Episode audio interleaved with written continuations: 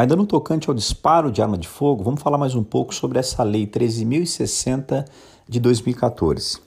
Essa foi a lei que no ano de 2014 trouxe o conceito de instrumento de menor potencial ofensivo. Muitos aqui já ouviram falar de infração de menor potencial ofensivo. Infração de menor potencial ofensivo são todas as contravenções penais e todos os crimes cuja pena máxima não ultrapassa dois anos.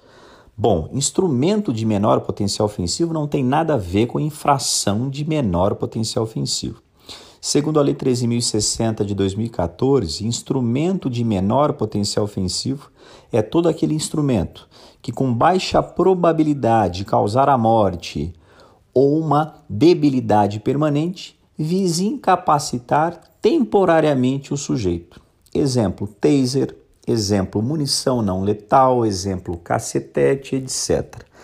Todo aquele instrumento que não cause a morte, nenhuma debilidade permanente e que vise, naquele momento, incapacitar provisoriamente o sujeito é tido como instrumento de menor potencial ofensivo.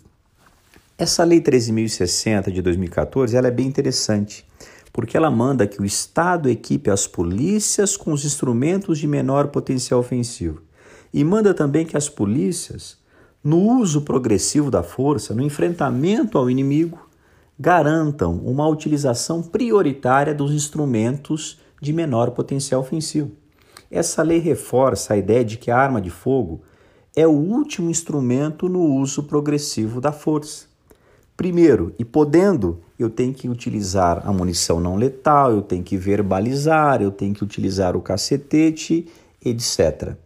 E essa lei também, como nós já dissemos no áudio anterior, ela aponta que o uso da arma de fogo é ilegítimo em duas situações: na fuga do sujeito desarmado e também na fuga do bloqueio policial, da barreira policial, quando aquele veículo não atende a ordem de parada e foge pela rodovia. Você não está autorizado também a utilizar a arma de fogo.